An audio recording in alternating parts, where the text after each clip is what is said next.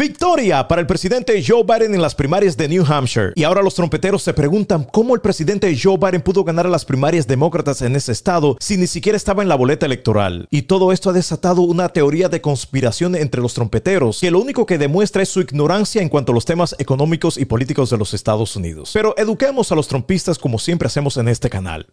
Bueno, ayer el presidente Joe Biden ganó las primarias demócratas en el estado de New Hampshire. De hecho, al momento que hacemos este contenido, él está ganando con el 54% de los votos. Y eso sin hacer campaña política y sin estar en la boleta electoral. Algo que llama mucho la atención de los trompistas que no entienden nada de estos procesos. Pero les explicamos ahora. El equipo de campaña del presidente Joe Biden junto al Partido Demócrata decidieron que las primeras primarias serían en el estado de Carolina del Sur, que fue el estado en el 2020 que le otorgó la primera victoria al presidente Joe Biden las primarias de ese año. De todas maneras, el Partido Demócrata de New Hampshire llevó a cabo las primarias. Pero la pregunta está ahí, ¿no? ¿Cómo el presidente Joe Biden pudo ganar New Hampshire si no estaba en la boleta electoral? Sencillo, las personas que han votado por el presidente Joe Biden en New Hampshire tenían que escribir de su puño y letra el nombre del presidente ya que no aparece en la boleta electoral. Y a pesar de todo esto, el presidente Joe Biden ganó New Hampshire.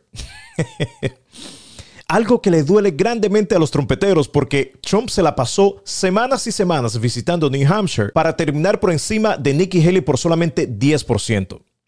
Entonces, el presidente Joe Biden será el candidato del Partido Demócrata y el candidato por el Partido Republicano Trumpista será el fallido expresidente Trump. Y lo más probable es que el fallido expresidente Trump pierda nuevamente frente al presidente Joe Biden, quien no solamente le ganó el colegio electoral en el 2020, sino que le ganó el voto popular por más de 7 millones de votos. Por eso y otras cosas le llamamos el fallido expresidente Trump.